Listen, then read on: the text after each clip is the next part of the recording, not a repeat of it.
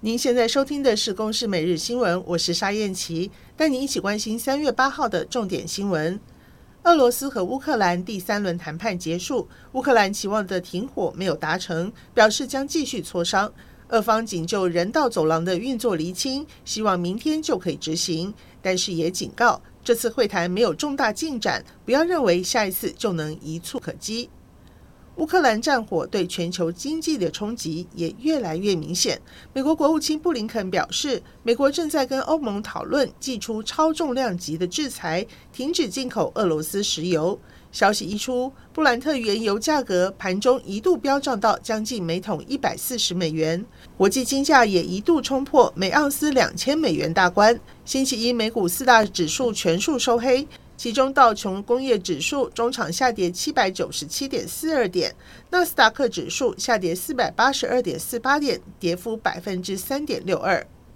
贝里斯总理布里先纽伉俪今天清晨抵台访问五天，外交部表示，布里先纽此行是睽违十六年之后，首度以总理身份来访。总统蔡英文将以军礼欢迎布里先纽，并颁赠大綬青云勋章。昨天晚间将近十点，国道三号北上六十三公里大溪交流道附近路段发生一起死亡车祸。特斯拉驾驶开启驾驶辅助系统，先撞上前方工程车。施工人员要摆交通锥示警的时候，却遭到后方轿车撞飞，当场没有呼吸心跳，送医不治。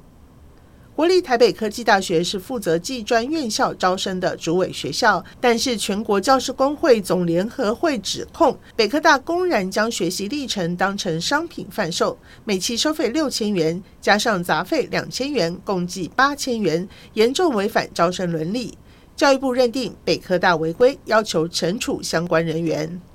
以上由公视新闻制作，谢谢收听。